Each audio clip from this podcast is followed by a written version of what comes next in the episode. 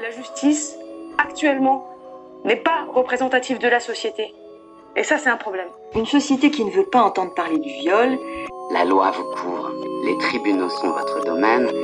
Parce qu'on ne croit pas la parole des femmes, parce qu'elles sont systématiquement décrédibilisées. Il faudrait que la loi change. Je veux dire, il y a tellement de femmes qu'on en voit se faire broyer.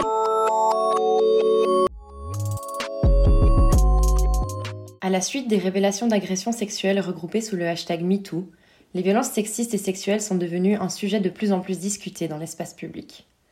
Les nombreux témoignages de femmes ont permis de mettre en lumière le caractère systémique et omniprésent de ces violences. La Suisse n'est pas une exception. Les violences sexistes et sexuelles, c'est-à-dire les violences fondées sur le genre, ont plusieurs fois fait la une de nos journaux romans. Cet été, à Bâle, la Cour d'appel a réduit la peine d'un homme condamné pour viol, notamment en raison du comportement de la victime. Selon le tribunal, la plaignante aurait envoyé des signaux contradictoires ou joué avec le feu. Cette décision a suscité l'indignation des mouvements féministes, surtout en cette année 2021, année de révision du Code pénal suisse en matière d'intégrité sexuelle. Les collectifs féministes militent activement depuis plusieurs mois pour que la notion de consentement figure dans les textes de loi. Cette actualité suscite en nous plusieurs questions. Le sujet des violences sexistes et sexuelles est très présent dans l'espace public et les mouvements de dénonciation semblent forts. Mais que se passe-t-il réellement pour les victimes dans le système judiciaire? Quel est le parcours des victimes dans notre système pénal? Quels sont leurs obstacles? Est-ce que ce système répond vraiment à leurs attentes? Et quelles en sont les limites? En une matinée d'automne, nous sommes donc allés à la rencontre de Clara Schnevely, avocate genevoise de défense des victimes de violences sexistes et sexuelles. Clara est également militante au sein de l'association féministe Viol Secours, qui offre aide et soutien aux victimes et à leurs proches. Nous lui avons fait part de nos interrogations. Avec nos mots, nous allons vous restituer l'entretien que nous a accordé Clara pendant plus d'une heure. Clara nous a tout d'abord expliqué qu'elle rencontrait de plus en plus de victimes avant qu'elle porte plainte et non après. La raison est qu'il n'est pas simple pour une victime de se rendre seule à la police après une agression. Beaucoup de policiers sont bien formés, mais il arrive que les victimes soient mal reçues. Elle nous a confié que lorsqu'elle était présente pendant un dépôt de plainte, cela se déroule très bien. Les plaintes concernant des agressions sexuelles sont poursuivies d'office en Suisse. Mais l'avocate insiste sur le fait que ce n'est pas parce qu'une plainte est déposée qu'il y a forcément l'ouverture d'une procédure pénale. Une fois la procédure ouverte, Clara nous a confié que le gros de son travail était d'accompagner la victime tout le long du parcours. Et le parcours est très long. En moyenne, il faut 17 mois pour qu'un premier jugement soit rendu dans le canton de Genève. Clara doit donc se charger d'expliquer toutes les étapes aux victimes et de les rassurer. La raison d'une telle longueur? C'est un problème politique. Il n'y a pas assez de procureurs et ceux-ci traitent tout type de dossier. Dans son étude, ses collègues et elle militent pour qu'il y ait des procureurs spécialisés dans la thématique des violences sexuelles. Cela permettrait de raccourcir les procédures et d'avoir des professionnels formés et à même de comprendre les obstacles d'une saisie du système pénal en cas d'agression sexuelle. Clara ajoute que l'impact des répercussions psychologiques d'une procédure pénale sur les victimes est lourd, alors qu'il existerait des solutions pour l'atténuer. Par la suite, nous avons demandé à Clara si les mythes et les croyances autour des agressions sexuelles étaient une réalité. Il existe beaucoup d'idées reçues bien ancrées sur le viol et qui peuvent avoir un impact sur le traitement des dossiers judiciaires. Par exemple, on imagine souvent que l'agresseur surgit au détour d'une ruelle sombre, qu'il sera violent ou qu'il sera armé. Le problème étant que ce stéréotype peut créer une typologie des viols plus ou moins graves et qu'il ne coïncide pas avec la réalité. La majorité des victimes connaissent leur agresseur. Ce genre de typologie a pour conséquence, selon Clara, que certains cas seront pris plus au sérieux que d'autres. Cet aspect peut créer une discrimination dans le traitement du dossier, dans l'ouverture d'une procédure ou même impacter une condamnation. Clara évoque aussi le traitement différencié que l'on peut rencontrer en fonction de son origine, par exemple. Elle le décrit avec les mots suivants les mythes qui sont ancrés euh, par rapport à la classe d'une personne, la race d'une personne, etc. Et, je pense que ça, c'est des notions qui, bien sûr, vont pas, ça va pas ressortir comme ça, euh, mais je pense que ça va avoir un impact sur comment la personne est accueillie, comment son dossier est traité, les questions qu'on va lui poser et euh, sur les chances de succès de de sa procédure. Clara nous dit que c'est aussi son rôle de pouvoir contrer ses a priori en étant présente et en informant ses clientes. Cette problématique des idées reçues sur les agressions sexuelles se focalise sur le comportement de la victime et sur la forme que devrait prendre une agression pour être qualifiée en tant que telle par la loi. Clara nous a confié que cet aspect pourrait être contré si la notion de consentement était inscrite dans la loi. Euh, on part du principe, pas qu'une personne est d'accord, mais qu'une personne a la possibilité de dire non et n'est pas d'accord. Donc en fait, on va plus se focaliser sur, ok monsieur, mais est-ce que, qu'est-ce qui vous a fait penser qu'elle était d'accord? Et en fait, la première question, elle va se diriger vers monsieur. Elle va plus se diriger vers la victime qui a dit, ok, alors vous avez fait comment pour lui dire que vous n'étiez pas d'accord? Et ça, à mon avis, c'est un, un, des focus. C'est le focus. Le focus va changer en fait. Dans un second moment de l'entretien, nous voulions en apprendre plus sur le rôle que pouvait avoir son militantisme associatif et sur le lien avec sa profession d'avocate. Clara a longuement évoqué avec nous les disparités de classe qui existent lorsqu'on veut se saisir de la justice. Elle sait que toute une partie de la population ne vient pas dans les bureaux d'avocats, elle nous dit penser par exemple aux femmes migrantes ou demandeuses d'asile, pour qui une plainte n'est pas envisageable, car remettrait en cause leur permis de séjour. C'est pourquoi, selon elle, le rôle des associations est primordial. C'est une porte beaucoup plus accessible à pousser que celle du système pénal. On voit que le système pénal, généralement, n'est pas une réponse, en tout cas pas complète, aux besoins d'une mhm. victime, mhm. que s'investir et entreprendre une procédure pénale euh, pour une victime, c'est des fois plus de mal que de bien, c'est-à-dire que euh, à la fin d'une procédure pénale, même s'il y a un verdict de culpabilité, euh, les souffrances, elles sont toujours là. Il ne faut pas croire que ça, va, que, ça va, que ça va atténuer les souffrances et les séquelles que ça a sur une personne. Malheureusement pour l'avocate, le système pénal reste une des seules manières aujourd'hui de confronter son agresseur.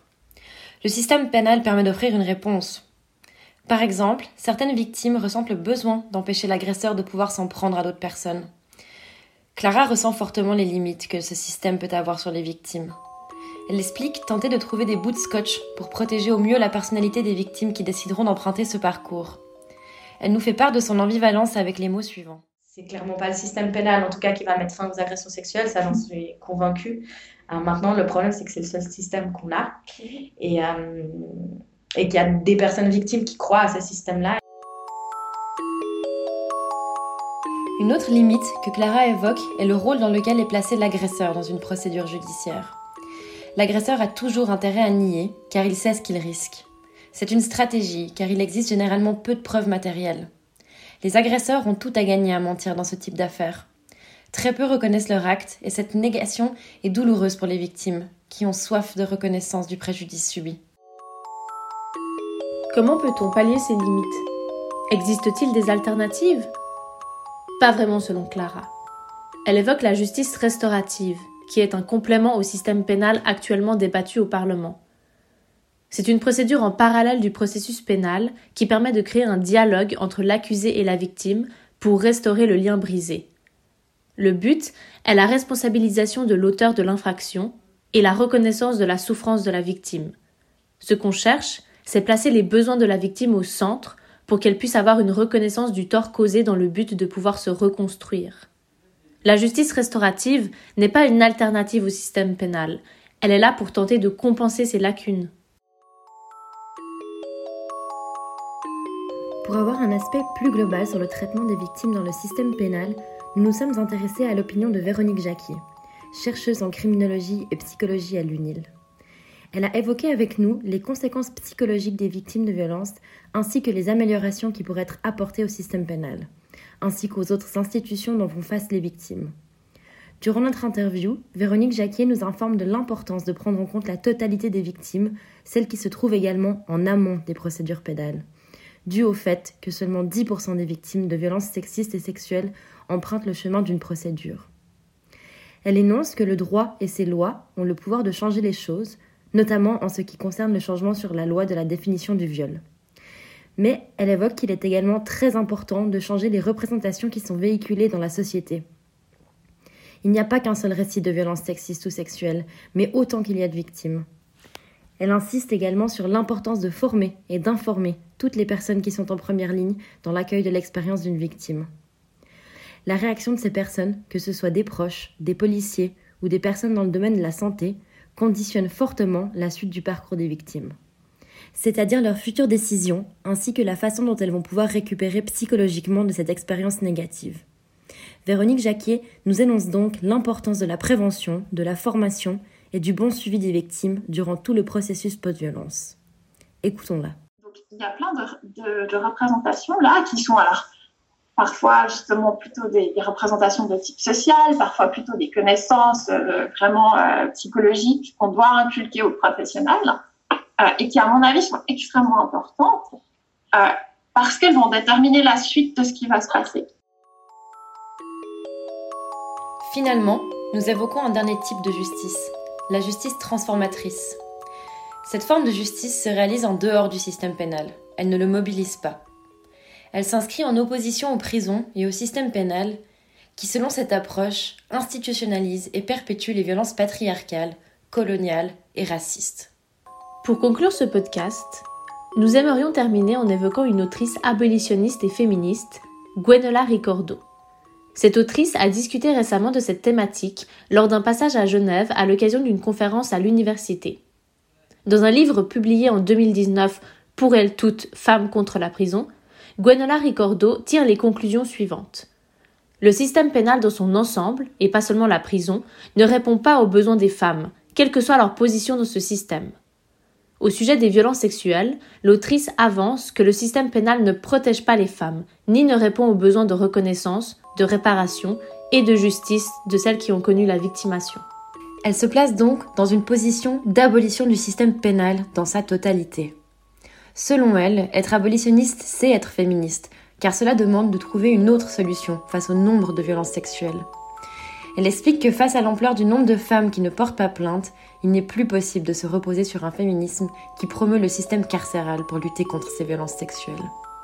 Ricordo est d'avis qu'on ne peut pas réformer le système pénal avec l'ajout d'une justice réparatrice ou avec d'autres améliorations. Pour elle, il faut l'abolir. Cependant, elle est consciente que ce processus ne peut pas se faire du jour au lendemain. Écoutons-la. Un, obstacle majeur de ne pas parler d'abolition sans parler de processus révolutionnaire.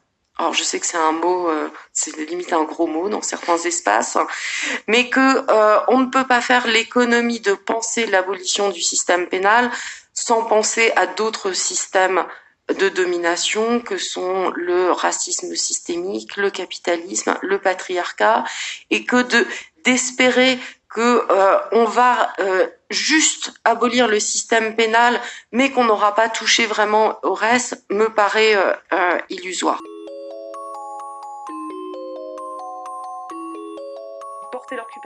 le, regard sur elle. La faute, c'est elle. Alors comment elle s'est habillée? Qu'est-ce qu'elle a fait? Qu'est-ce qu'elle a dit? Qu'est-ce qu'elle a bu?